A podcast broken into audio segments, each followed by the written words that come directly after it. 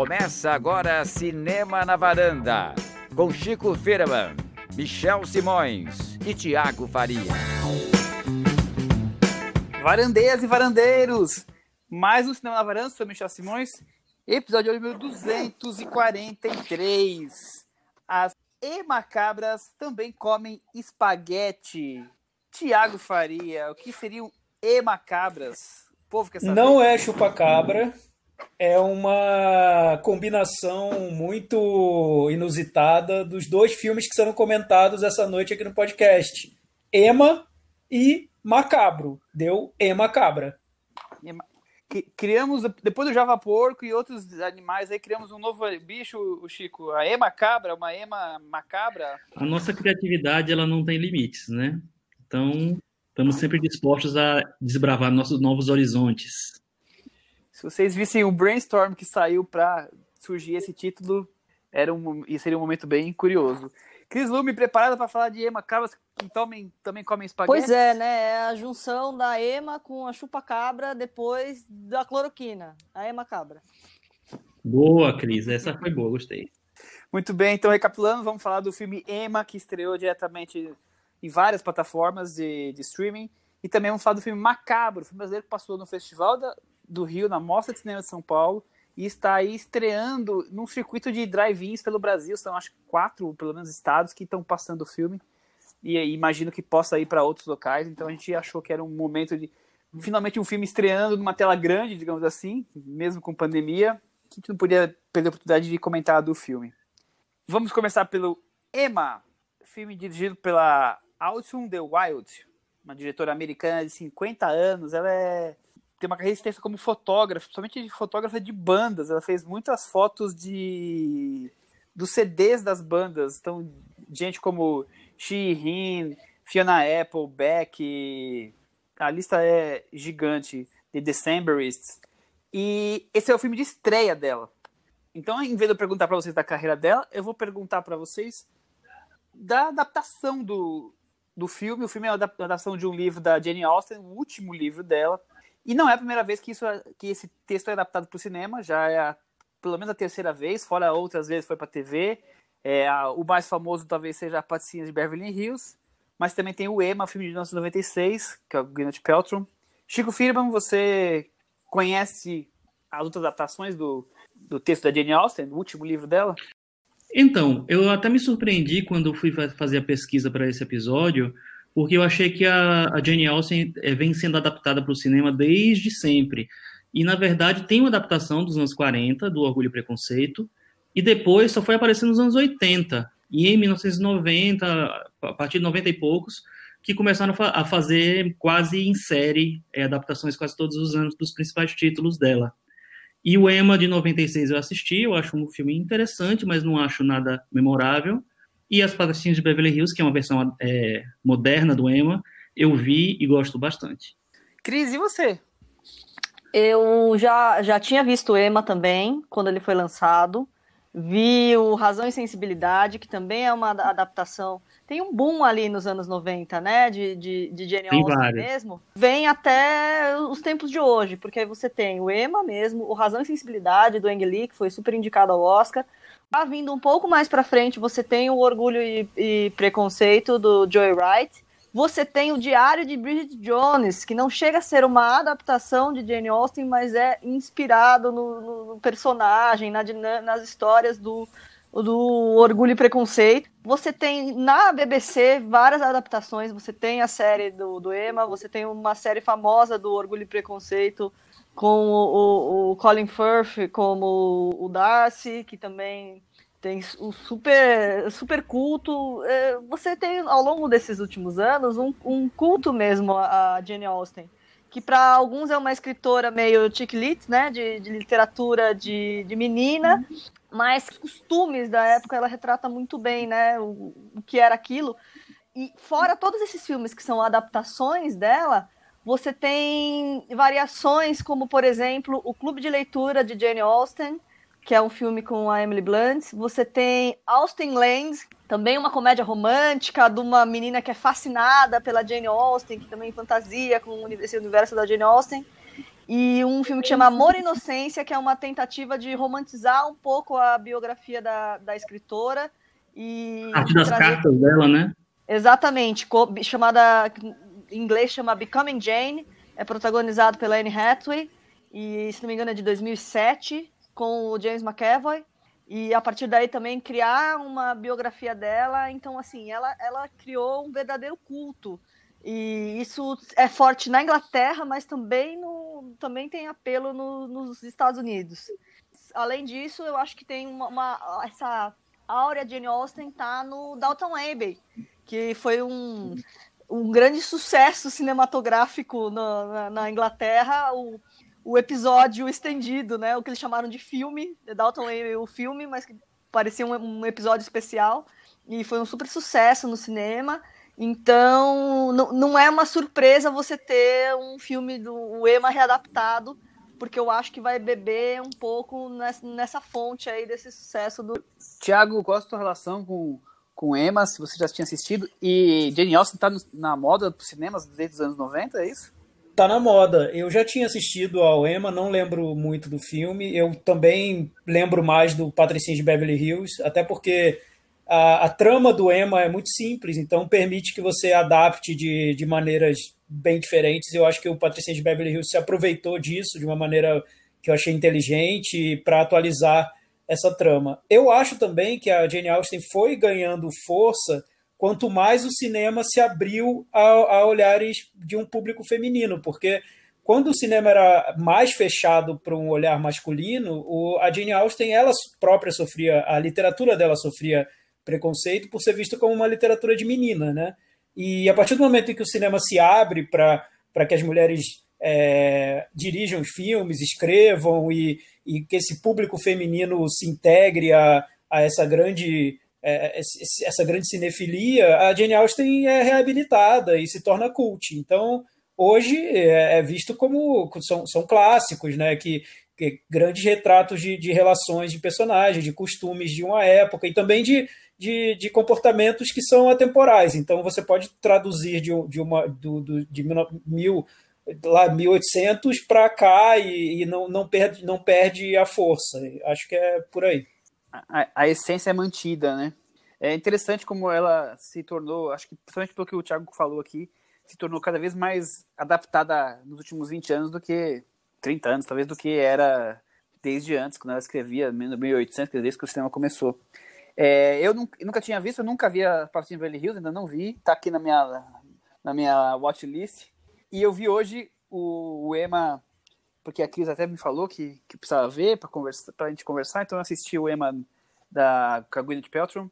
Então foi descobrir no fim de semana essa história do último livro da Jane Austen. Eu quero só discordar um pouquinho do Tiago. Eu acho, na verdade, assim, espaço para filmes como é, adaptados de Jane Austen sempre teve. Eu, eu realmente não entendo por que, que, não, que não teve mais adaptações antes. Porque existia um público feminino nos anos 40, nos anos 50, com certeza existia. Mas realmente não, não, não teve essa, essa, essa entrada. É, não Mas eu algum... imagino, Chico, que a, a, obra dela era vítima de um preconceito. A obra dela foi reabilitada, e não necessariamente o público, ter público feminino ou não. Claro, sempre teve, sempre teve história de amor. Não, mas a sei. obra dela era vista como algo muito menor. Pelo menos não, pelo que eu entendo. Eu, eu, eu entendo o, o, o, seu raciocínio, mas eu, mas eu acho também que tem sentido. Mas o que eu falo é o seguinte, assim, eu acho que, que ela era meio rejeitada mesmo ao mesmo tempo que existia a rejeição, sempre existiu um espaço para esses filmes baseados em, suposta, em romances, em, livros supostamente muito populares para o público feminino. É, eu acho meio estranho realmente que não tenha tido nenhuma adaptação além dessa de 1940 naquele período todo lá, que era um período que tinha um, um, um tipo de cinema muito voltado para o público feminino. É, mas é, eu concordo com, com você, Tiago, quando você fala que existe um espaço maior a partir dos anos 90 para a mulher e existe um resgate da, da Jane Austen. E eu acho que o filme do Ang Lee, ele eleva a Jane Austen no, no cinema e no, na cultura pop, no maneira geral, né? Porque o, o pessoal é, percebe que existe uma sofisticação de alguma maneira ali. É, talvez ele popularizou ela de vez, né? Tornou ela na, trouxe ela para para crista da onda, né? Vamos para sinopse, então? Vamos. A jovem e rica Emma Anya Taylor-Joy não pretende se casar tão cedo para não ficar longe do pai, mas adora se meter como casamenteira na vida dos outros, o que causa um pouco de confusão, Tiago Faria. Sim, ela adora meter o bedelho no, na relação alheia, né? A nossa querida Emma. É isso, é uma, uma garota rica, é, que, egoísta, mas com, com, por causa dos privilégios dela, e enfim, e que tem essa Criação, né? dela, o divertimento é manipular as relações ali da, do, das pessoas que, que ela conhece. Eu, eu, sempre vejo quando, quando tem uma adaptação do, de Jane Austen ou de, de algum clássico e enfim com, com tentativas de, de trazer para um público mais recente geralmente eu penso no porquê né? Por que né fazer essa adaptação? Porque poderia ter sido feito em, em qualquer época mas por que hoje? Por que a Emma hoje faz algum sentido? E, e o filme é, é, me vende bem essa ideia porque hoje quando a gente discute tanto questões como sororidade privilégios é o que, o que a riqueza tem, o que a pessoa rica tem, e que nem sabe que tem, é, essa, e, e, que a coloca numa posição social que permite que manipule outras pessoas. Então, o Emma é um filme que, que dialoga bem com o momento que a gente está tá vivendo, porque a trama original já traz esses elementos que, de alguma maneira, se tornaram atuais. Então, eu entendo o porquê de fazer Emma em 2020. Cris, e você entende por que Emma 2020? Eu acho que, fora essas questões do, do feminino, eu acho que também tem essa, essa força no mercado que ela ganhou, que a gente estava discutindo aqui, né? Enfim, a Jane Austen tem todo esse apelo. É um filme que vai buscar é, elementos visuais muito calcados nesse, nesse cinema meio indie, assim. Me lembrou muito Maria Antonieta, da Sofia Coppola, em alguns momentos. Me lembrou muito é, as coisas que o Wes Anderson faz em termos de cor, de paleta de cor, em termos de alguma, alguma coisa de fotografia. Então, acho que caminha por, por esse lado um pouco, assim. Eu acho que tem uma, uma brincadeira estética mesmo muito grande, né? Os figurinos, assim, ela, a troca de figurino é um desbunde, assim, é uma sucessão de, de roupas. E eu acho que vem dessa, essa força aí de conteúdos como o Dalton Neb, como a gente estava falando. Chico, e você, qual a sua primeira impressão aí de Emma? E, assim, eu demorei um pouquinho para ver, mas assim, quando eu vi, eu me surpreendi um pouco com o filme por causa dessa coisa que a Cris falou. Existe uma tentativa de tornar é, tudo mais moderno, com a direção de arte, com os figurinos, com a fotografia. Acho que é um filme que ele tem um diálogo muito grande com o cinema indie atual, realmente. A diretora, né, o Michel falou que ela, é, é, ela, fez muitas fotos, mas ela fez também muitos clipes, né? Ela fez clipe para Beck, para Bella Sebastian, para Florence Debanchini. Então, eu acho que tem uma, uma é uma, uma autora que está tentando realmente conversar com esse público novo. Além disso, eu acho que o Emma ele é, ele é moderno, eu acho, na maneira é, como a, a protagonista se, se coloca, né? Eu acho que ela é muito senhora de si, muito é, resol bem resolvida e também paga um pouquinho por, por isso. Eu acho que é uma, uma personagem que é meio universal, ela dialoga muito com os tempos atuais, sim. É, eu quando eu assisti, agora quando eu vi o, o, o, mais velho faz tipo um pouco mais de duas horas, é nítida essa esse desejo, essa sensação, essa essa decisão de transformar a linguagem para uma linguagem que dialoga melhor com o público hoje. Então a Emma do, do filme dos anos 90, ela é muito mais ingênua, ela é muito mais é, romântica. Essa daqui, ela tá ligada um pouco talvez no, no que fez Adoráveis Mulheres recente, que é adaptando aí é, desde o século XVIII, XIX, trazendo a história do século XVIII, XIX para agora. Então é uma personagem que tem mais atitude, ela, ela é mais manipuladora, enquanto que a outra é, ela manipula de um jeito mais simples, mais ingênuo. Então é, é muito forte, né? Da coisa da, da mulher forte, que se coloca ali nas situações. Então eu acho isso muito interessante. Fora o ritmo, o ritmo mais acelerado, de, de talvez de montagem, de diálogos, é tudo muito mais é, mais marcante comparado que a, a coisa mais colorida, mais é, light, mais simples, quase quase de nuvens, assim, que tem o Ema anterior. Eu acho isso é diferenças muito fortes. Aqui você falou do Wes Anderson, eu acho que é, ele oferta, ela oferta um pouco com o Wes Anderson, mas com tons pastéis, sabe? Com cores não tão fortes e tão... Mas que, sim, tem uma linguagem aí, como vocês falaram do, do indie, que é muito chamativa. E ela é uma menina que sabe tudo, né? É, é, acho que essa, falando da, da Eba, é aquela menina que tem 20 anos, 20 e poucos anos, mas ela acha que ela sabe tudo. Como todos nós é, que já passamos por ser jovem, em algum momento achamos que tínhamos toda a razão, que sabíamos de tudo. Ela ali talvez é, intensifique essa sensação de, de sabe o que fazer, sabe o que é melhor para todo mundo, sabe, pode é, decidir por todos e até quando que vai ser o melhor momento para ela decidir a vida dela inclusa. Eu acho isso tudo muito curioso. E é um filme que ele é, é sobre romances, mas ao mesmo tempo ele não é muito romântico até a fase final. É diferente do, do outro Ema também, outra, outra questão que, que eu comparo. É, esse é a fase final, sim, aí descamba para quase novela, né? Novela casamenteira. Agora, até lá é um filme muito mais sobre essas relações, esses joguinhos é, de poder aqui, do, de, de, relacionamentos, mas não é um filme extremamente romântico. É, eu, eu, eu acho que tem o um romantismo, sim, do personagem do, do, do, sei lá, do namorado, vamos dizer assim, né, do amigo dela. O Knightley, é, isso tá sempre é, num subtítulo em relação a ele, assim.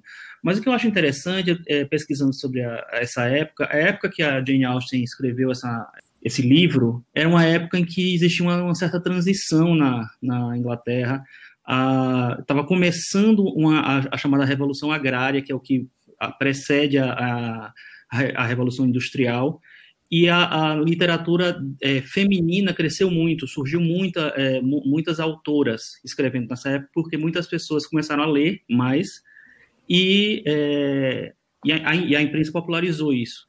Então, existia realmente uma, um contexto ali de falar sobre aquela sociedade, sobre aquelas pessoas, é, a Jane Austen, apesar de uma, ser uma literatura que é muito associada a essa coisa feminina, também é uma literatura muito de observar o cotidiano é, e de extrair essas pequenas, é, sei lá, essas pequenas esses pequenos detalhes da, de como funcionava a sociedade na época. Então, eu acho que ela, é, ela tem uma, um, um sarcasmo e uma ironia que são que negociam muito com, com o tipo de observação que a gente faz do mundo hoje, assim. Então é por isso que eu acho que é um filme que, que é um filme não, que é um, um, um material que é muito adaptável para hoje também. Algo mais para acrescentar? Alguém? É, Thiago, eu só pegando de onde a Cris deixou, que ela fez, falou um pouco sobre a maneira como o filme foi feito, né, e as referências e tudo. Eu também noto um ar mais indie no filme, principalmente na seleção do elenco, que é um elenco que é até difícil você identificar não tem astros, né, estrelas, você, eles vêm de um mundo mais indie mesmo. E, e também na maneira como ele constrói a fotografia do filme, a, a, o uso de figurinos. Realmente um filme todo em tom pastel. E aí eu acabei lembrando do, do Maria Antonieta, que é um filme que eu gosto muito e que eu acho que o Maria Antonieta ele faz, ele tem todo esse trabalho de, de criação visual de uma maneira quase como uma caixa de bonecas, né? Um, um tom muito cor-de-rosa, mas que ele usa toda essa construção visual para dar um passo, né, para modernizar bastante o filme, não só nas intenções do, da trama, mas também no próprio visual. Ele joga, a Sofia Coppola joga elementos ali na cena que provocam ruídos e que são muito interessantes na trilha sonora também. E aí, até comparando os filmes, eu, eu senti que esse, o Emma, ele vai só até certo ponto, né? É uma ousadia um pouco cuidadosa. É uma ousadia, ousadia que, que não se solta muito. Então, é, eu sinto que é um filme correto, né? Ele, apesar de ser. Ele, ele é muito bonito, e imagina se o Oscar do, do, ano que vem, ainda mais sem ter tantas opções, pode indicar esse filme para várias categorias técnicas que, que não, não seria né, nenhuma surpresa, né? Aliás, o filme chegou a estrear no, no Reino Unido em fevereiro. Ele agora está chegando em streaming, mas ele chegou a estrear nos cinemas. Ele pegou ainda o iníciozinho pré-pandemia.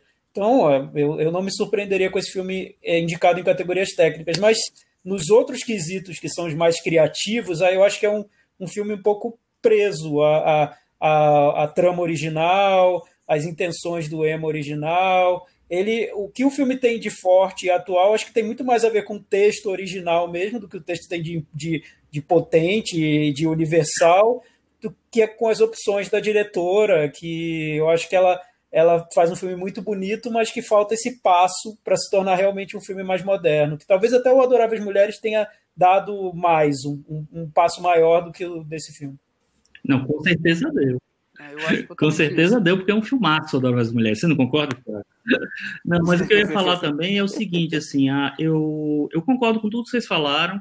Eu acho que é um filme que ele tenta ser usado, que ele tenta é, se conectar mais com, essa, a, com os tempos atuais. É, também acho que ele só vai até certo ponto. Acho que também tem um, uma, uma, questão de ser uma diretora inexperiente. Ela tem curtas, mas ela, ela é o primeiro longa dela, então é, talvez não, ela não tenha tanta, tanta é, segurança para ousar ainda mais. Assim, eu acho que ela usa no, nas coisas que ela mais domina, que é o visual mesmo. É, o, o, mocinho do, do, do filme que, é, que foi escalado como mocinho do filme é o Johnny Flynn, que tem uma banda é, folk inglesa, ele tem eh, algumas músicas na, na trilha sonora do filme também. Então você vê que, ele, que essa coisa indie tá realmente toma conta. Ele inclusive foi selecionado, ele vai fazer o David Bowie numa adaptação para o cinema. O David Bowie também vai ter um filme, meu Deus. Vamos lá. E, mas é isso. É interessante pelo, pelo, pela essa tentativa de ousar. É, eu acho que ele eleva, eleva no sentido assim, destaca o que há de moderno no texto da, da Jane Austen é, e, mas ele vai até, eu acho que os limites que a diretora é, consegue ou pretende, né? Porque ela não consegue ir muito além, né? Do, fica ali com o texto, com as imagens, mas o todo em si não é um filme que seja eu faço uma reflexão, assim. É, você tem um texto da Jane Austen, é um texto clássico, é uma, é uma obra clássica. Você vai adaptar esse texto. Até que ponto você pode é, alterar esse, esse texto e ele ainda fazer sentido ser uma adaptação, entendeu? Por exemplo, nas Patricinhas de Beverly Hills, se você for olhar no IMDb, não existe Jane Austen acreditado em canto nenhum. Não existe nem inspirado, assim. É, é uma inspiração super livre. Então, é, eu acho que, assim, aí, aí, aí tudo bem. Aí você tem uma, uma liberdade muito grande para se trabalhar. Mas quando você assume, estou fazendo uma adaptação da Jane Austen, eu acho que nem faz sentido você, é, sei lá, ser tão revolucionário assim. E eu acho que ela quis destacar os pontos da, da mais modernos da, da, obra da autora. Eu acho que no, nesse, nessa comparação com a, com Adoráveis Mulheres, a Greta Gerwig conseguiu muito mais. Ela consegue fazer umas, umas manipulações ali de, de personagens que dão um, é, que, sei lá, deixam mais moderna a obra da da Louisa May Alcott. É, nesse filme, eu acho que ela, a, a autora ela não, não tem tanta habilidade, talvez, mas eu acho que ela fez um trabalho decente. É, eu acho que até é, algumas decisões do roteiro, eu não, eu não, li o livro, então eu não sei é, de, das versões qual que é mais fiel ou não, mas o outro filme que é infinitamente inferior na questão técnica, que é um filme super simples, uma uma fotografia, parece que passou cândida, super simplória, ele tem soluções de roteiro até que soam mais naturais. Esse, esse daqui, várias vezes, para mim, a, a, situação às vezes nem encaixa com o que vai vir a seguir ou o que está sendo falado ali. Principalmente tem uma, tem uma, uma, não vou ficar falando detalhes porque seria spoiler, mas já na fase final tem uma cena que é crucial que fala, não, não, é possível que, que aconteceu, que o encaixe total vai, vai ser assim, que o desenlace vai ser dessa forma, não, não, não orna. Então eu achei que que, além de tudo, tem essa, umas coisas meio desengonçadas ali. São detalhes, mas que formam o todo depois. É, eu acho que tem, tem uma, uma, comparação que, é, que dá para fazer, que é o seguinte: o, o, o diretor e, e roteirista né, do, do EMA de 96 é o Douglas McGrath, que ele foi um co-roteirista do Tiros na Broadway do Woody Allen. Então, é um cara que eu acho que já tinha uma experiência maior, que já tinha uma experiência em escrever, que é mais, é, mais notada, sei lá. Esse filme é, é, é, dirigido por uma diretora estreante e é escrito por uma, uma roteirista que também está no primeiro filme. Então eu acho que é, elas estão meio que tomando tato, assim. Tudo bem, o Orson Welles fez Cidadão Kane com 25 anos, era o primeiro filme dele. Mas eu, eu acho que tem, que tem um pouco de, de, dessa questão de amadurecimento, de experiência também. Hum, eu acho interessante ela ter, ela ter buscado usar onde ela achava que conseguiria, e eu acho que o resultado é interessante.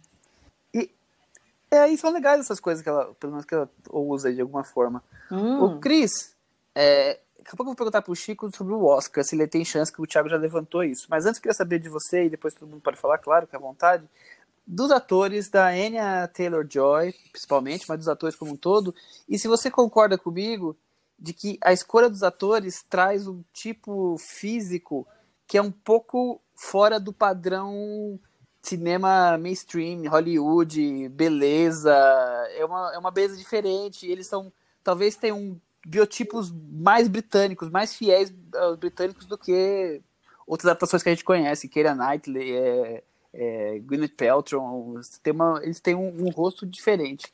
E fala, Pode atuações, ser, claro. pode ser. Ao mesmo tempo que talvez os atores tenham mais cara de ser atores bem ingleses, que estão em torno da, da Emma, essa opção pelas cores mais, mais vívidas, ela não tem a, a pegada dos filmes ingleses, né? Que são, tendem a ser mais cinzentos, va- vamos dizer assim, né? É, e a própria Emma é, é americana, assim como era no caso da Emma da Gwyneth Paltrow. Do- Isso que eu ia falar, Cris, que ela nasceu na cidade britânica de Miami, Flórida. É, não, a, a protagonista não é. Tá sim, né? O Bill Knight, os outros, Sim, sim. Os Todos, outros é. atores. Eu lembro que quando o, filme da Gwyneth Paltrow é lançado, é, ela tinha acabado de fazer. O, ela tinha feito Seven, ela ainda não estava no, no- Ainda não tinha tido o Oscar do Shakespeare Apaixonado. Lembro de ter lido o perfil sobre ela, naquela época namorada do Brad Pitt. E, nossa, eu falei, ela é a Emma, porque ela é chata pra caramba, entrona. é, é, os perfis da época eh, descreviam ela como uma rica mimada, porque ela é de uma família de Hollywood eh, consolidada, enfim. E, e que ela, ela sempre foi loira, magra, bonita e rica, a Gwyneth Paltrow, e ainda estava virando atriz. Então eu falei, gente, é sen- sensacional, ela realmente é essa personagem. Muito bem. Tiago, lembrando que a, a protagonista, a gente já conhece ela de A Bruxa e de Fragmentado, né? Você, que você achou das Eu interpretações? gostei, eu notei isso que você é, reparou, Michel, que são. Você nota que, que não é a beleza típica né, do elenco todo, é, é meio fora do- dos padrões. E acho que isso também com- combina com o momento que a gente está vivendo, né? Que é a busca pelo. Porque Gosto tá muito pelo disso. que não é. Por, por algo, não, não só a beleza mais realista, mas a que está fora da, do, do holofote, né? Que, que não é a, beleza padrão. Então, isso o filme tem também.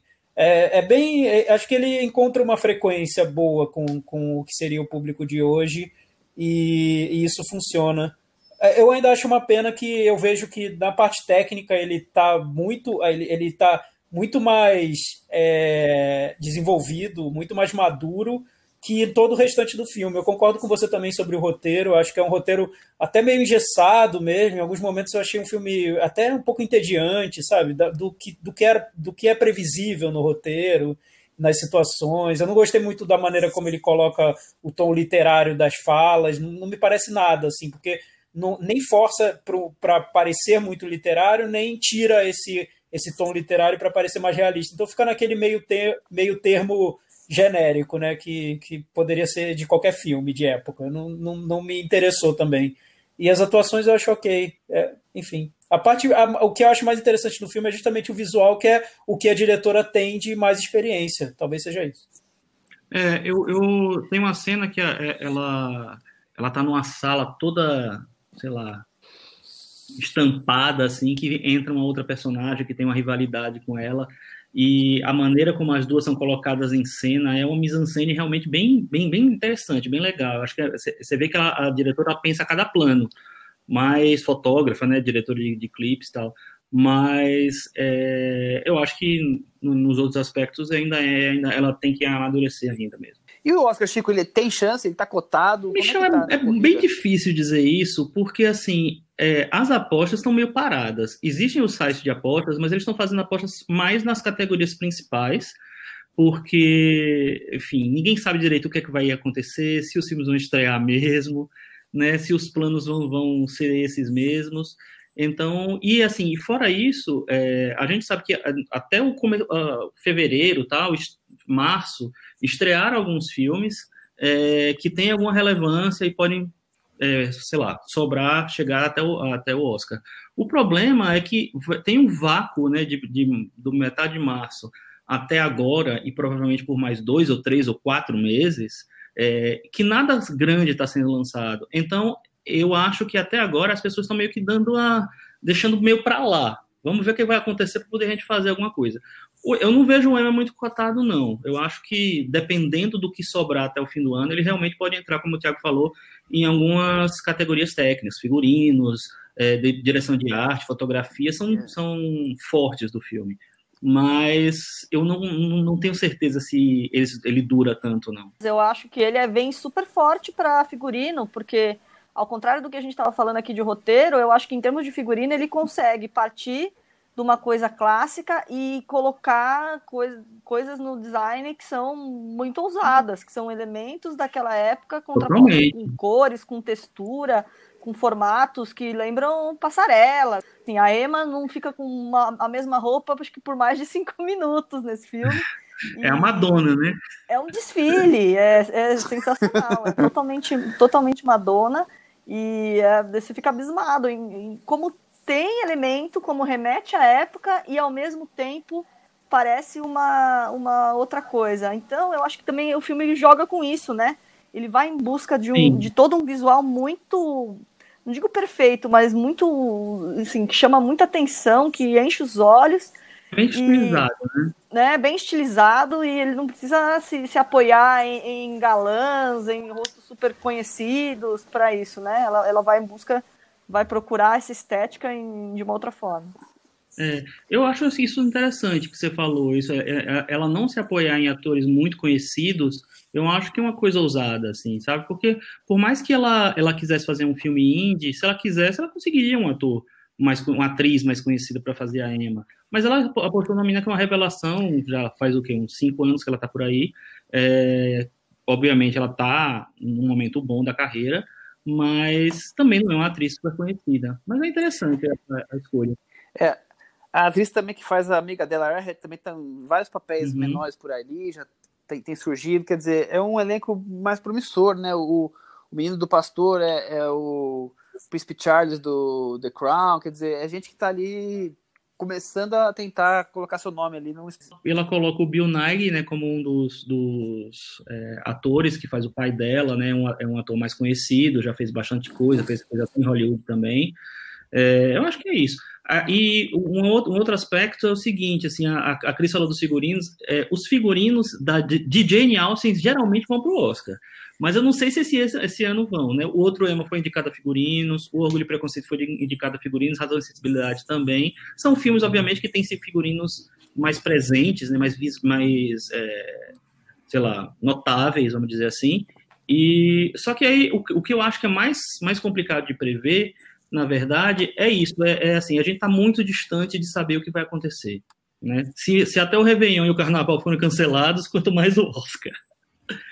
É, eu apostaria sim nos figurinos, porque é isso, tem uma tradição, né? E, e, e, eu percebi essa o que a Cris notou, que tem um trabalho ali quase de editorial de moda, né? Vai um pouco além do, do que seria um típico filme de época. Mas eu imagino agora, Chico, você falou sobre site de aposta do Oscar, como está a corrida. Eu acho que nesses sites agora a corrida deve estar. Tá, quem vai levar a vacina de Oxford, a vacina chinesa, a vacina da corrida é essa, a que nos interessa nesse momento é essa. Né? É verdade. Quero saber de Oscar, quero saber de vacina, né? Muito bem.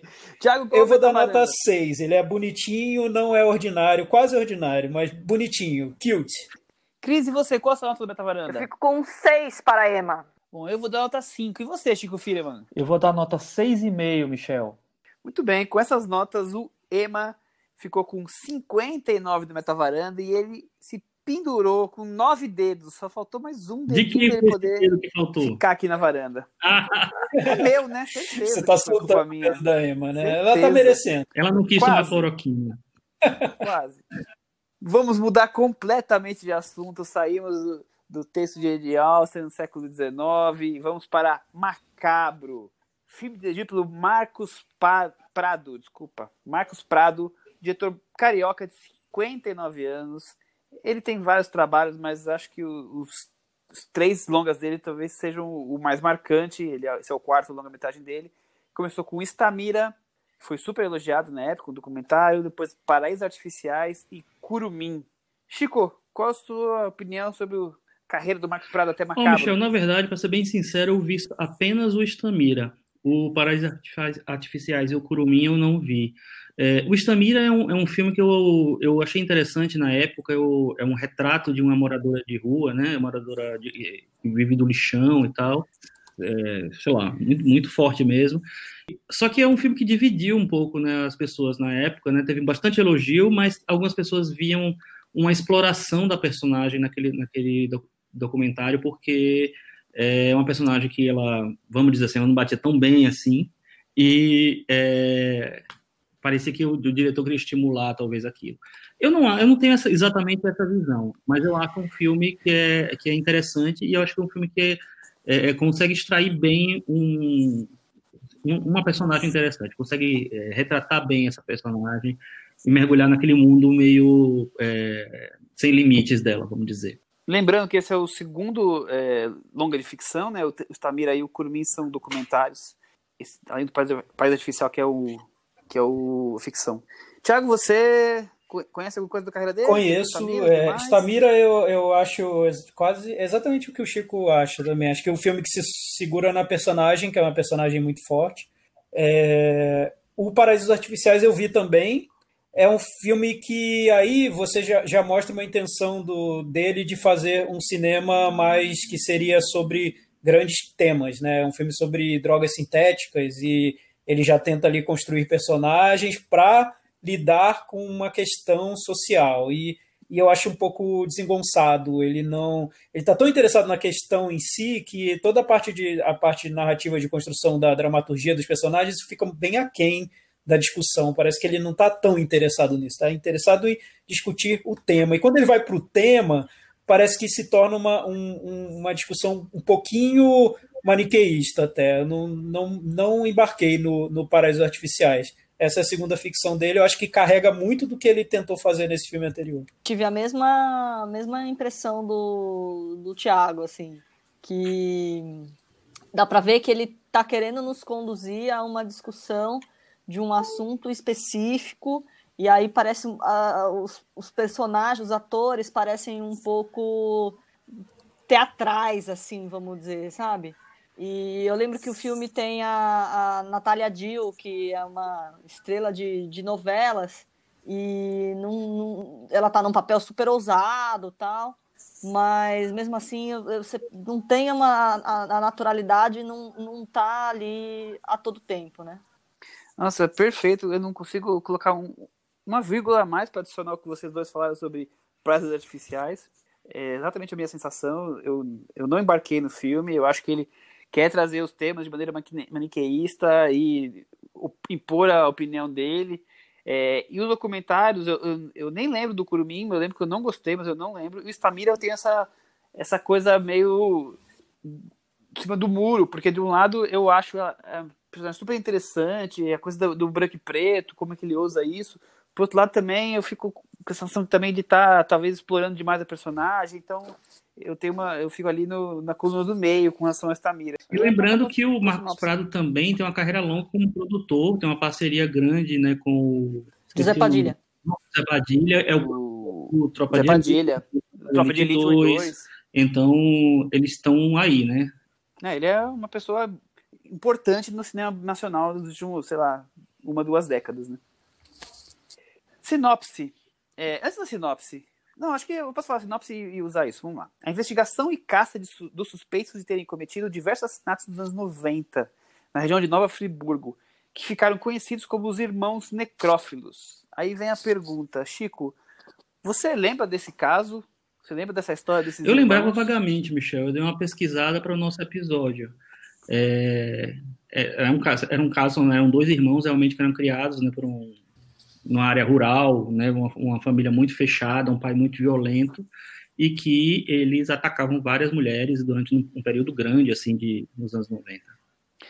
Tiago acho que já não estava mais no Rio, devia estar em Brasília, né? Você, eu não estava no Rio, mas eu não lembro, Michel, não lembro mesmo. Tanto que quando eu, eu li sobre o filme, era o caso dos irmãos necrófilos, eu pensei, que caso é esse, gente? Mas beleza, tudo bem, vamos lá, vamos saber que caso é esse. Eu não fazia a menor ideia. Mas assistindo ao filme, deu, eu, eu entendi que foi um caso que teve muita repercussão. O filme usa imagens de TV, né? Tem uma imagens da Globo, tem ele, ele tenta jogar com com, com recursos reais para compor a trama e deu para entender que, que foi um caso de muita repercussão.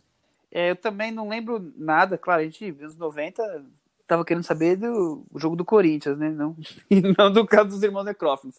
É, primeira coisa que eu queria colocar, eu sempre acho problemático, isso não tem a ver nada com o filme, e sim com a ideia em si, de você pegar uma história verídica e você criar em cima dela seja qual for o filme, porque para quem não conhece a história, sempre vai ficar a impressão de que aquilo são os verdadeiros fatos e não que você está brincando com, com a ficção. E você pode brincar com a ficção como você quiser, você pode adaptar parte da história e fazer o que você quiser, mas eu sempre tenho essa sensação do problemático de a pessoa assistir e achar que aquilo foi o real, oficial que aconteceu, os fatos daquele jeitinho, está tendo quase que um documentário sobre a história. E o filme está longe disso, tanto que ele, ele, junta duas histórias em uma, quer dizer, é...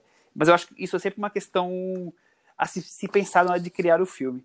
O Chico, estamos falando de um thriller psicológico com pitadas de terror, numa história de crimes brasileiros. É, eu... Como é que foi macabro para você? Eu acho que é, é, é, a tentativa é essa, né, Michel? Eu concordo totalmente com você quando você fala essa, dessa essa questão em relação a histórias baseadas, é, filmes baseados em histórias reais, mas que tem uma grande porção de ficção também.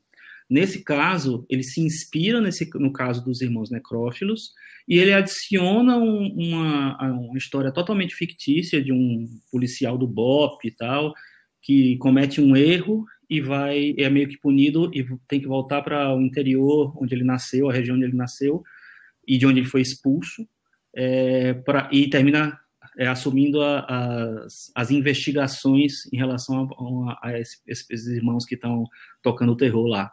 Então, é, eu acho muito problemático, muito problemático, porque você vende o filme como se fosse uma, uma revisita ao caso e, e ao mesmo tempo você entrega assim a quantidade de ficção absurda.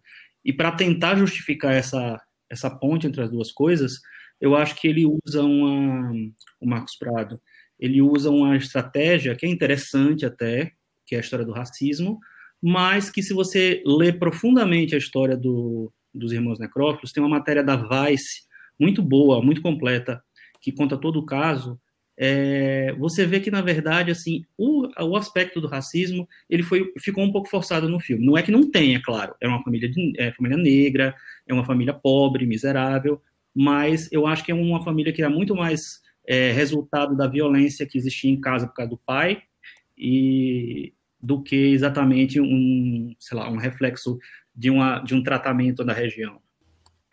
O Tiago, é, para mim faz todo sentido o Marcos Prado querer trazer, até, por ser o produtor inclusive de Tropa de Elite, querer trazer de alguma forma crítica do BOP para mostrar um outro lado, mas você acha que essa junção das histórias de um personagem só é, casa bem? E, e essa, esse diálogo aí com o racismo, com o feminicídio, o que, que você achou desse, eu acho todo. que o filme sofre de um excesso de ambições, talvez. Eu acho que ele não soube lidar com tudo, to, todas as intenções que ele tinha para esse filme, né? O que começou talvez como um filme sobre aquela história, sobre aquele caso de quase um filme de serial killer, né? Seria um serial killer brasileiro, né? Que, que matou várias mulheres Sim. e numa região e a região fica aterrorizada ali com, com aquele com aquele assassino que está solta, solta no meio do mato, né? Então todo mundo se tranca para se proteger e tal. Então tem um clima ali de, de pânico na, naquela região. Então você já tem uma história real que é que, é, que é, seria muito instigante, né? Daria, daria Bastante, um filme né? É, muito curioso. Mas além de ter essa história real, ele quis juntar com uma outra história, que também é real, pelo que ele conta no, no final do filme, sobre esse policial do BOP, que, o, o sargento do, do BOP, que comete um erro e tem que se reabilitar, enfim. Então ele pega esse personagem, junta com essa outra trama para compor essa, essa trama do filme. E além disso tudo, ele também quer interpretar o que, quais seriam as causas do, do, do crime em si, o que transformou aquele personagem num assassino, né? Por que ele virou um assassino? Então ele começa a refletir sobre racismo, sobre a maneira como as mulheres são tratadas naquela aldeia.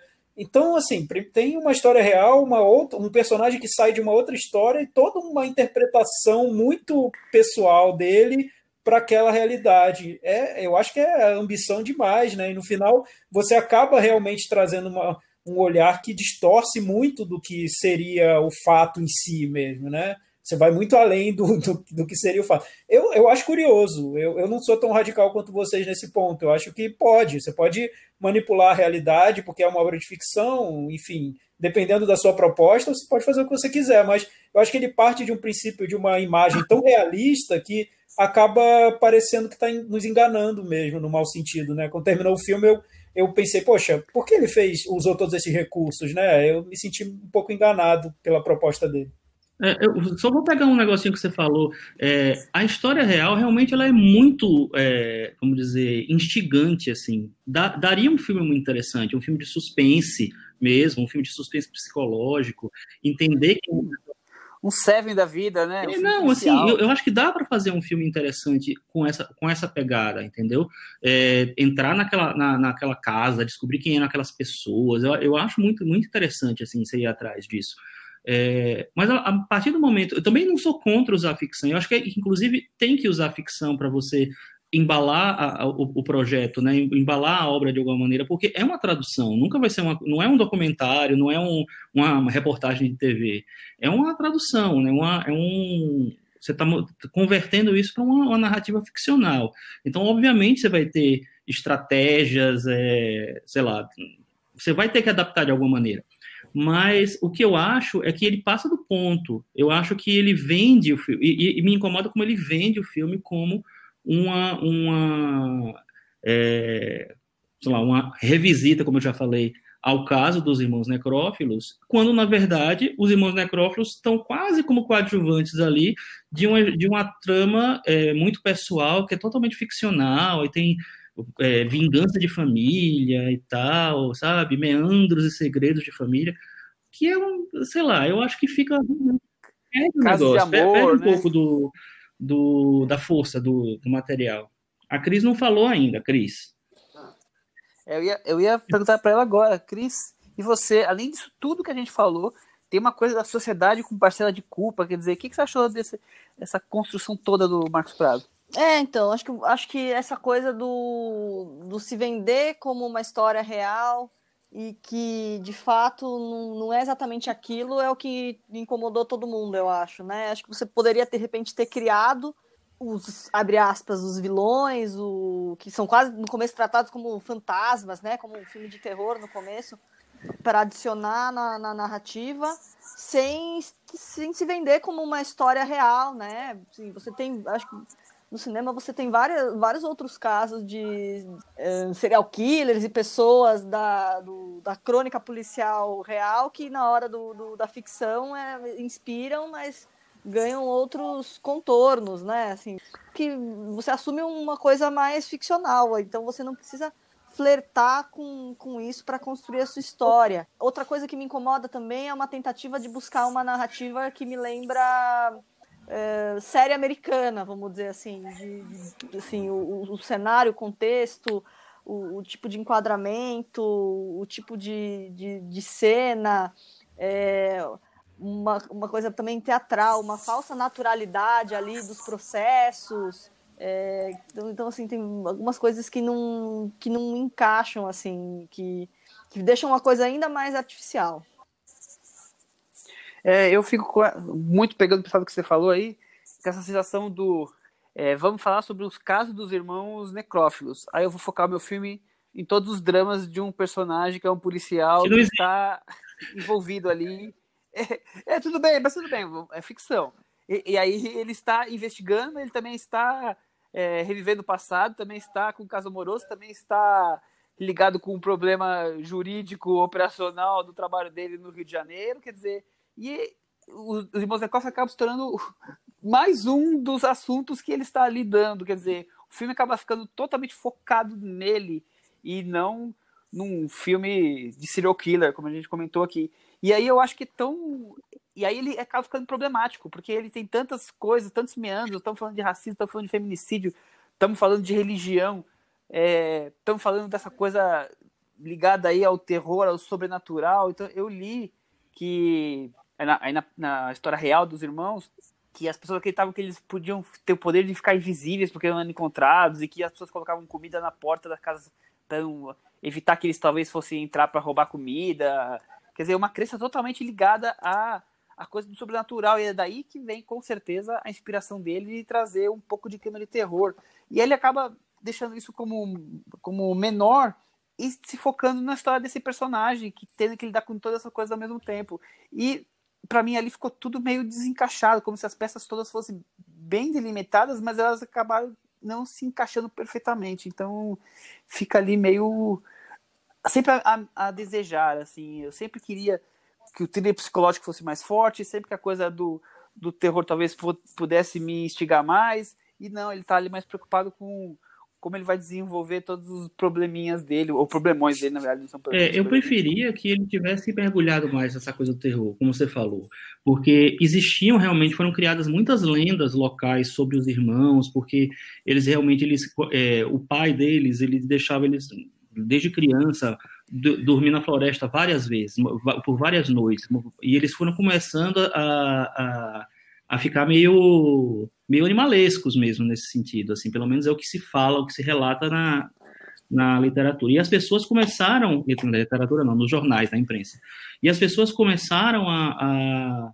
a, a ter essa visão deles mesmos, como se existisse alguma coisa sobrenatural ali na, naquela, naquela história, como se eles fossem meio bichos mesmo, como se eles, eles fossem conseguissem ficar invisíveis. Então foram, foram realmente é, várias lendas que se formaram ali em relação a quem eram aqueles caras, por que, por que, que ninguém conseguia pegar eles, por que, que eles passavam muito tempo assim sem ninguém ter nenhuma pista, de repente chegavam e assassinavam brutalmente.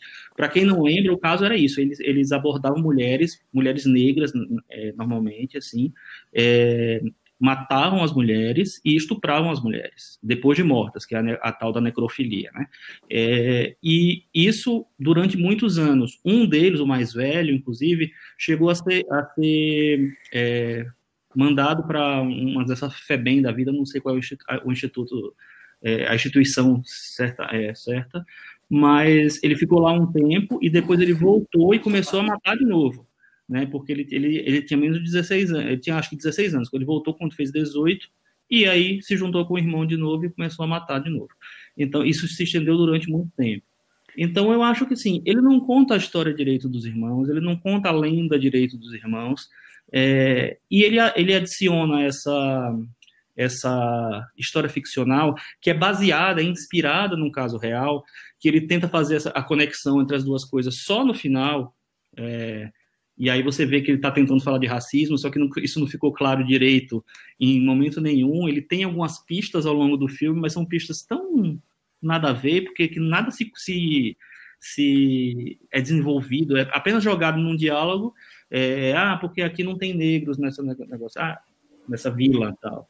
E aí fica por isso mesmo, e você tem que decidir, na sua cabeça que ele está falando de racismo. Eu acho que ele não consegue desenvolver essa, essa, esse pensamento é, e força um pouco a barra para juntar uma história baseada no, na história dos irmãos e uma história inspirada lá no fundo na história de um cara que foi responsável por uma morte na favela. Então, não sei, eu acho que o objetivo não foi cumprido. O Thiago, curioso, né, que o caso dos irmãos necrófilos ocorra na Serra dos Órgãos. É, é enfim, tá, sim. É, você tá correto, Michel. Eu, eu achei, achei interessante ouvir o Chico falando, porque realmente você percebe, ouvindo falar sobre o filme, como é um filme confuso no que ele quer, né? No, o que, que ele quer fazer daquilo ali. Parece que é, ele tinha tanta ideia, tanta intenção que não, não, não conseguiu dar conta. O, essa, essa impressão de série americana, eu, eu fiquei com isso na cabeça também. Talvez tenha a ver com essa essa intenção de fazer filmes na linha de Tropa de Elite, que são os filmes policiais brasileiros, né? Que, que funcionem como no, modelo que vem de fora, mas que trata de que trate de temas brasileiros. Pode ser na linha de Tropa de Elite ou do próprio Paraísos Artificiais também. É, talvez seja o cinema que ele que ele quer fazer. Eu acho que falta domínio da, do gênero mesmo, né? Eu vejo a intenção de fazer um filme de terror, de serial killer, mas concretizado mesmo, eu não, não consigo sentir nada disso no filme. Não, não é um filme que, que passa para mim essa atmosfera de um, de um filme de investigação, de um, de um filme de terror. Me parece até um pouco monótono para o tema que ele tem. Eu não, não me senti tão instigado pelo filme. E quando ele vai para esse lado interpretativo, aí eu acho que ele desanda. E o, a maior parte do filme eu acho só genérico medíocre, mas nessa parte interpretativa eu acho que é irritante mesmo, porque você querer forçar toda essa trama para um discurso sobre racismo é um passo, né? Você deu um salto ali para forçar essa discussão. E o que que você está querendo falar? Você está querendo dizer que é, a, a, aldeia toda foi racista ao criar essa imagem de de bestialidade em relação a eles, tá, pode ser também, mas eu também acho que é um passo, né? Porque você está generalizando de um jeito, trazendo um tema nacional para um micro universo, né? Óbvio que o Brasil é racista, mas isso eh, sintetiza as suas intenções, o que você está querendo falar, e também o fato de daquele policial ter matado sem querer um homem negro já explica essa relação dele naquela outra realidade. Eu acho tudo tão forçado para provocar uma discussão que acho que o filme nem consegue desenvolver, nem consegue a, a, alcançar, que aí, não sei, me pareceu uma boa intenção é, e naquele, naquele nível o inferno está cheio. Transição ruim, né? Ele começa tentando, pelo menos para mim, se vender como um filme meio que de terror, é, que você vai tendo, né, quase que, né, irmãos serial killers, assim, né, aquela narrativa do serial killer, e na hora que ele, que ele meio que migra para um, um filme que vai ter uma coisa mais de um desfecho de uma coisa mais de suspense, talvez, né, que cria essa expectativa do, do policial de encontrar e que ainda vai querer tentar ter um, um discurso, aí eu acho que ele tem uma dificuldade de trafegar bem, assim. É, porque ele inclusive mostra que um dos irmãos, no ponto de vista dele, é que eu não conheço a história, um dos irmãos seria injustiçado, né? No ponto de vista do filme. Que um, um, um é assassinado ali, é, enfim, você não sabe exatamente o que aconteceu, mas o outro é, é quase um injustiçado, né? Porque você não sabe exatamente se ele cometeu o crime ou não. Então, dá a impressão no filme que tudo é culpa do racismo mesmo, que é um, um país muito racista e por isso deu no que deu. Para mim, foi, foi a impressão que eu fiquei no final. Mas não sei se resume, Sim, né? Também. Claro, é um país racista, a gente fala isso, sobre isso toda hora, mas nesse caso específico, resume essa situação? Então, eu acho que tem vários aspectos, aspectos da história que não são abordados, ou que são abordados muito mal e porcamente, e eu acho que isso, para mim, não justifica. É, parece uma boa intenção, como o Tiago falou, parece uma boa intenção denunciar racismo e tal, mas, poxa, se você não, não, não, não faz uma reflexão para entender tudo daquela história e cria uma história de ficção para poder forçar uma relação entre as duas, as duas pontas da história, eu acho, sei lá, esquisito. Eu acho que é muita intenção, né? E pouca, e pouca resolução pois é. depois. É. Vai se enroscando nas próprias ambições. Meta varanda? Eu dou nota 4. Eu dou nota 4. E você? Eu vou dar 4 também. Para facilitar, eu vou dar 4. Se não, você daria? Nossa, aí ficou bem fácil a conta. O Macabo ficou com 40 no metavaranda e ele acabou caindo varanda abaixo.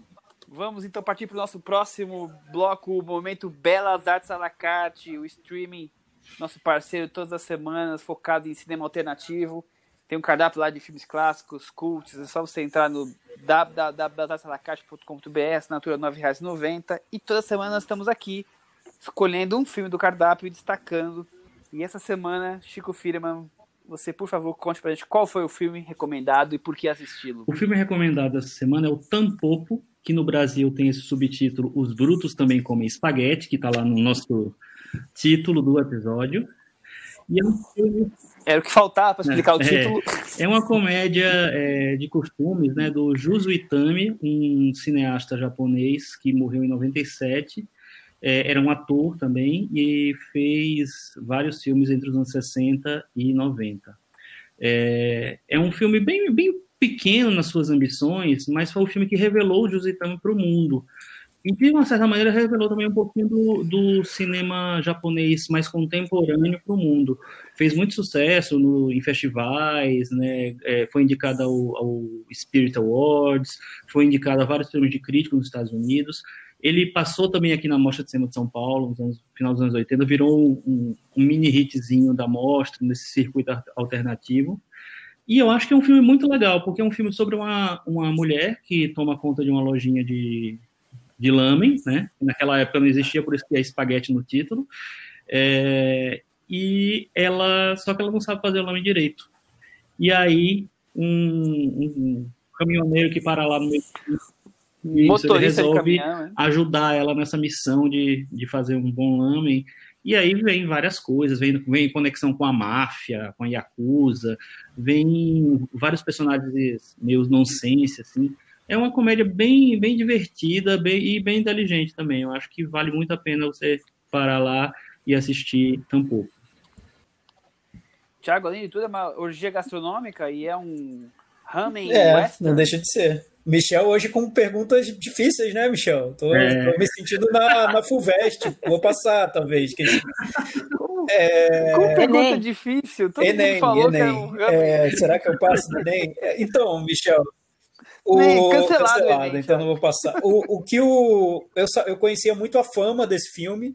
Eu até tinha lido na, na, na internet pessoas que falaram que começaram a gostar de cinema por causa desse filme no fim dos anos 80, porque era um filme que era considerado muito inventivo, né? Que era uma comédia que tinha uma trama, essa trama que o, que o Chico narrou muito bem, da mulher que, que quer muito ser uma cozinheira de lamen, mas não sabe nada. Então ela vai atrás do lamen perfeito, né?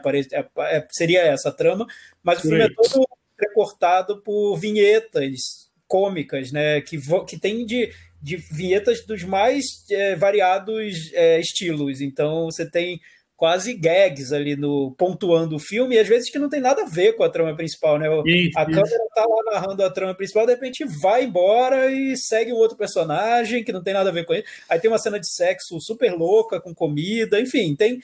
É um filme muito. A estrutura do filme era, muito, era considerada muito inventiva, né? Pensa que isso veio antes do Tarantino, então, antes de Pulp Fiction, era, já tinha um filme muito pop, mas também muito inventivo. Então, muita gente passou a gostar de cinema muito por causa desse filme. Eu li relatos até sobre isso. Então, eu conhecia muito a fama do filme, mas eu nunca tinha visto. Então, eu vi agora pela primeira vez. E eu gostei, eu achei um filme É. que é assim, dá para usar o clichê nesse caso porque cabe muito bem. É um filme saboroso, né? Você é, você sente fome vendo o filme. Acho que era essa a intenção dele. É um filme sobre comida, sobre como a comida está integrada à vida e, e é um filme que dá muito destaque à comida em si, né? Então não é não é de um jeito acessório no filme, como acontece com, com um comer, amar, comer, beber, viver, sei lá. Um... Comer, beber, viver não, que é, que é muito bom. O, aquele outro com a Julia Roberts que me fugiu o nome agora. Comer, rezar e amar. Comer, rezar e amar. É. Não é algo acessório, é é um filme sobre comida, a comida como cultura, comida como prazer, às vezes com prazer quase sexual. Então, é um filme que leva a comida por vários aspectos dentro da trama, e a trama em si também é muito é narrada de uma maneira cativante mesmo. Você se, eu, pelo menos fui é, é, acabei me conectando com aqueles personagens. O final é, é um final que, que é bem amarrado. Então, assim, é um filme todo muito, muito bem pensado e, e que é, e é muito criativo também na maneira como, é, como ele é desenvolvido. Vale descobrir sim. É, o comentário do Ramen Western, porque seria uma brincadeira com o, o Western Spaghetti, né, da, da época dos, dos filmes italianos e tudo mais.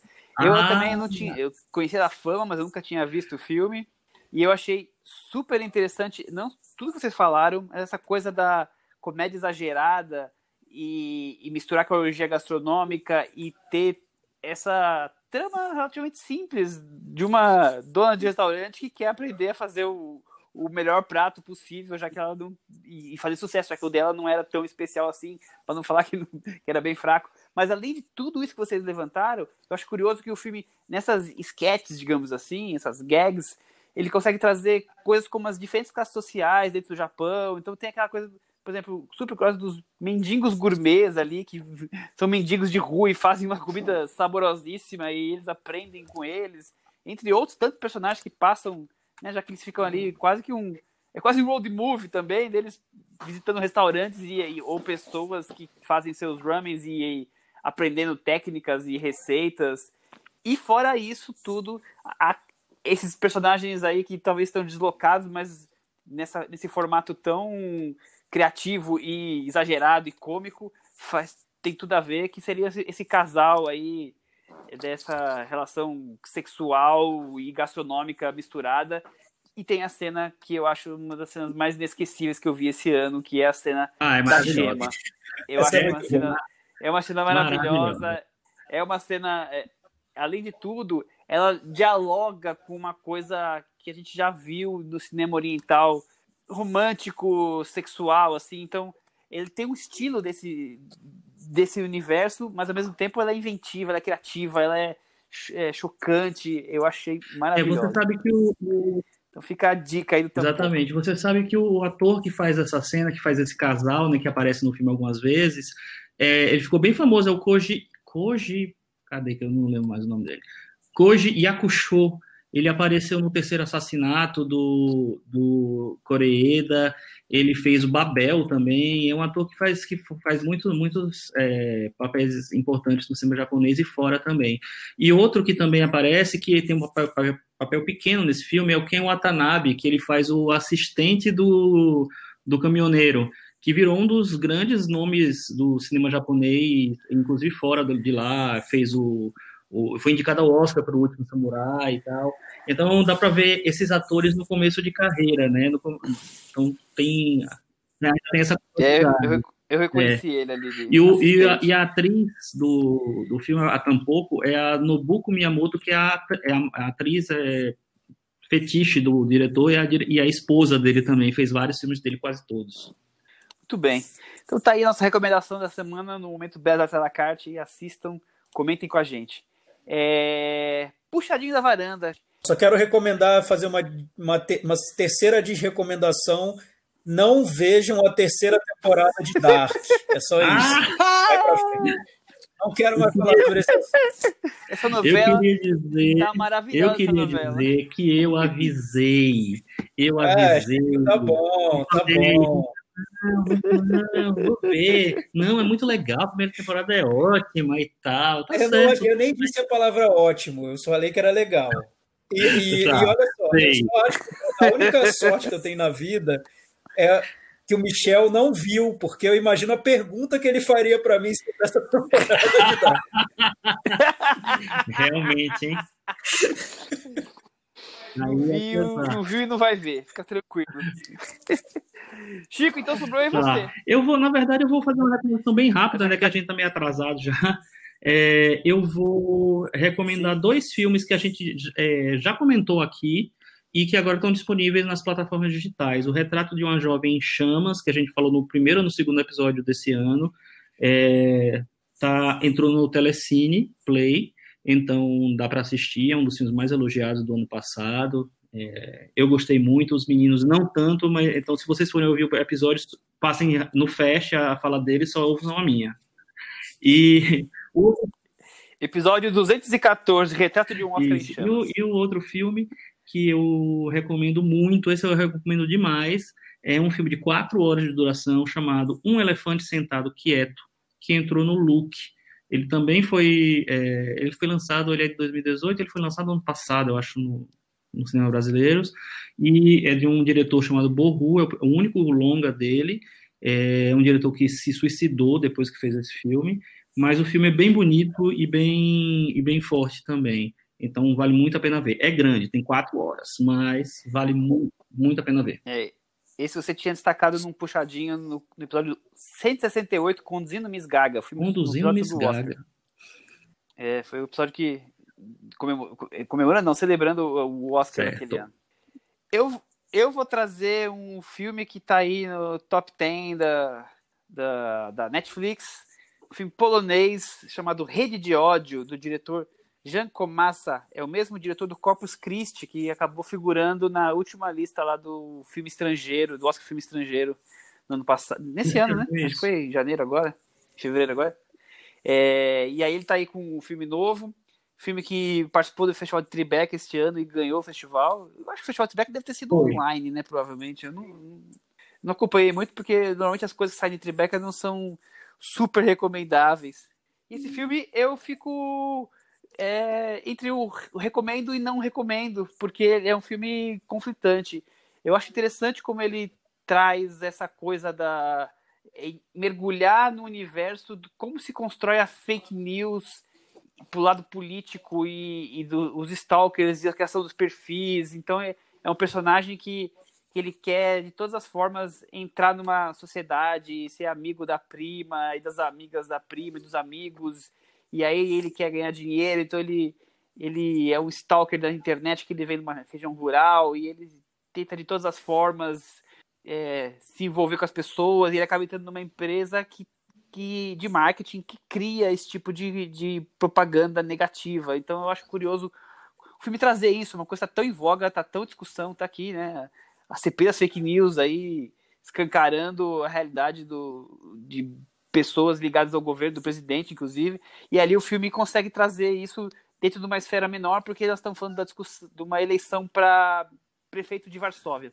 E tem outras questões ali envolvendo, então tem é, mil questões envolvidas dentro disso, mas quando o filme estava indo bem, estava interessante, ele acaba partindo para um lado exagerado e aí ele vai, para mim, vai se perdendo, criando muita muita fantasia, muitas possibilidades, muito poder na mão de um garoto só e vai descambar onde descamba o filme. E aí eu acho que ele exagera.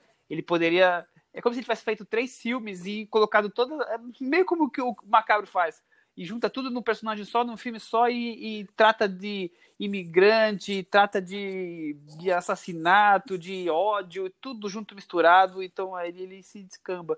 Mas eu acho muito interessante como ele constrói essa rede aí de fake news, de personagens perfis e eventos no Facebook, movimentação nas ruas e engajamentos. Então fica aí quem se interessar pelo tema, rede de ódio. Ele é longo, tem mais de duas horas, não é tão longo, mas assim, mais mais de duas horas, fica o comentário sobre o filme Rede de Ódio. Agora vem aquele momento. Vem, né, antes, antes daquele momento, vou só falar um negócio. Assim, a Mostra de Cinema de São Paulo, ela confirmou que realmente a edição desse ano vai ser online, né?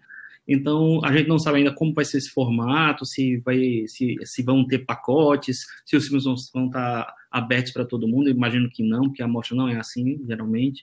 É, mas eu acho que a gente tem que se acostumar que a acompanhar os festivais online, porque eles vão ser cada, cada vez mais uma realidade. E eu acho que ele, o, as pessoas que organizam estão é, descobrindo que se chega a um universo bem maior de pessoas é, com esse tipo de, de, de, eventos online, né? Eu assisti agora recentemente, até, até ontem, até domingo, na verdade, foi, aconteceu o Fantaspoa, que é o maior festival de cinema fantástico da América Latina, e vi muita coisa interessante, filme do Panamá, sobre bruxas, primeiro filme dirigido por uma mulher, é, de terror, o primeiro filme de terror e é dirigido por uma mulher, vi filme de vários, vários países do mundo tal, e eu acho que a mostra vai ser mais ou menos essa experiência, né? É, eu acho, eu acho que não vai ter jeito, todos os festivais desse ano vão ter que ser assim, os que, os que toparem existir, né?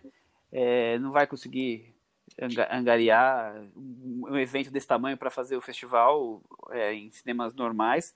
Mas também, por outro lado, imagino que isso vai criar um, uma necessidade de, a partir dos outros anos, com vacina, com volta à vida normal, de existir o festival, como a gente conhece, e uma pequena parcela virtual para falar com o público global do país todo. Eu acho que nós vamos Concordo. cair por esse caminho. Cantinho vamos para momento, então? do ouvinte com o Thiago no Faria. Cantinho do Ouvinte dessa semana, o Cantinho do Ouvinte que é o que é reúne os comentários dos nossos ouvintes lá no blog cinemanavaranda.com. Temos o comentário sobre Encontros e Desencontros, que foi o filme da Sofia Coppola, que a gente falou na semana passada, e o terror O Chalé. Então temos um para cada. O Breno Corrente ele comentou Encontros e Desencontros. Ele diz que achou ótimo a gente ter falado sobre o filme, porque foi o filme que estreou a cinefilia dele. Ele começou pelos filmes da Sofia e depois foi procurar os filmes do pai Coppola. Como o Chico falou, ele achou um filme mágico e reassistindo agora, que chegou na Netflix, ele cresceu muito no gosto dele, o filme. Realmente é um filme que mostra o talento da Sofia por tudo que ela é, mas também por conseguir a proeza de convencer e envolver a gente num casal formado por Bill Murray e Scarlett Johansson, que eu não imaginaria nem no filme mais doido do David Lynch. Então eu achei, eu achei um pouquinho. O que, que tem, Breno? Abra sua mente, tá, tá, tá livre aí para a gente pensar, imaginar esse casal. Brincadeiras à parte, rever esse filme durante uma pandemia teve um valor diferente nesses tempos em que ficamos mais sozinhos e todos que nos cercam ficaram mais distantes e estranhos, principalmente se estão sem máscara.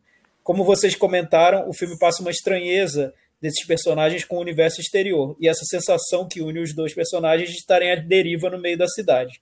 Quando vi a primeira vez, também fiquei encucado com o que ele teria falado no ouvido dela, e lembro que cheguei até a voltar à cena e aumentar o volume para tentar ouvir.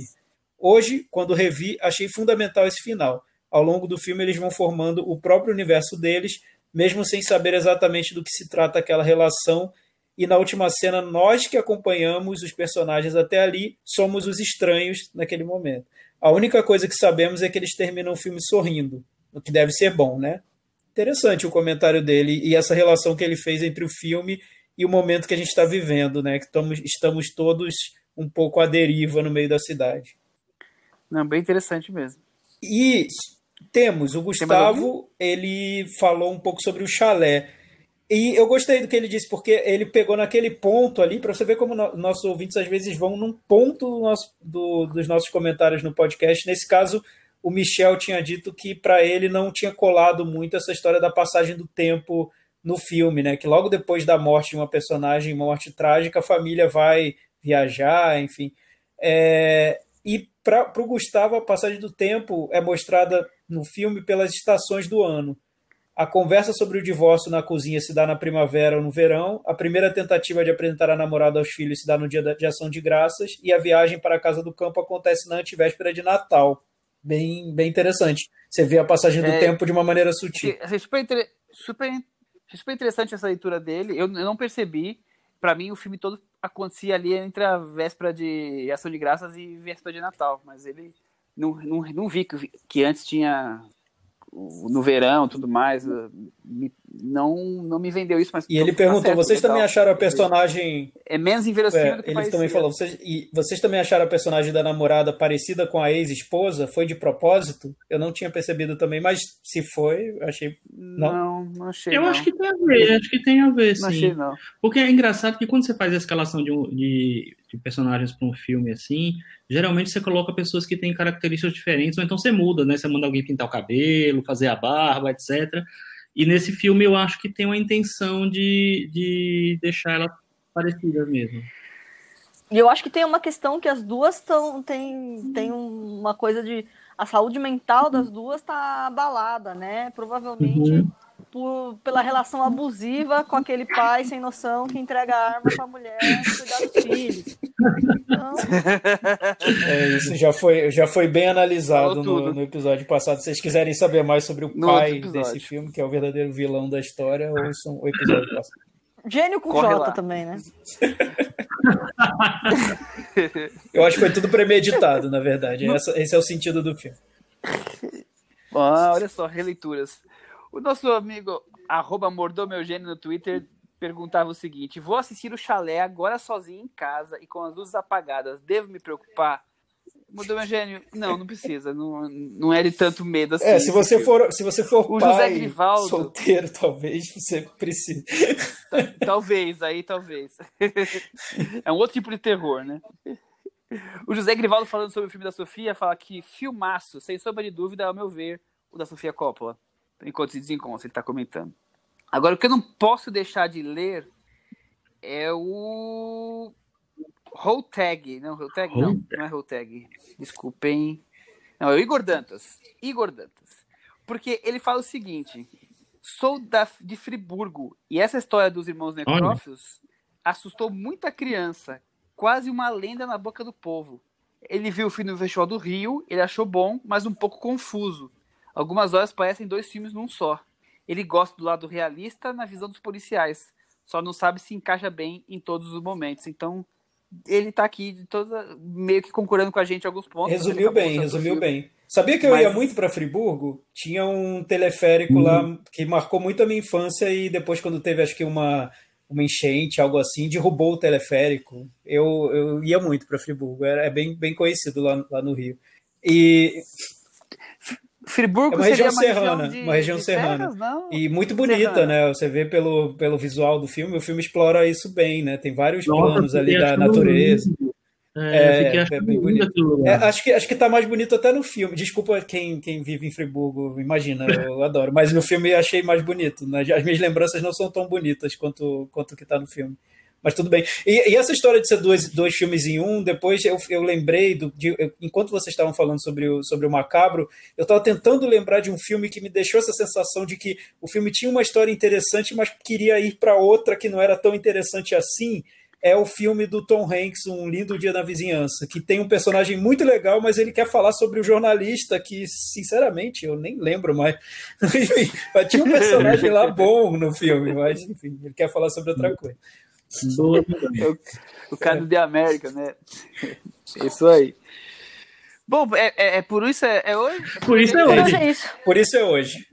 É, tô todo enrolado, tô muito emocionado. E eu passei no vestibular, Michel?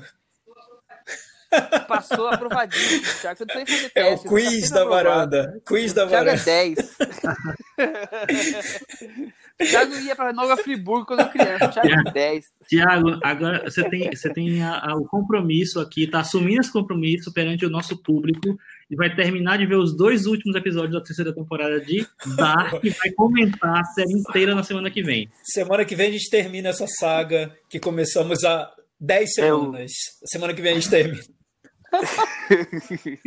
é o fim da novela Isso, Thiago vendo Dark. Até semana que vem. Tchau. Tchau. Tchau.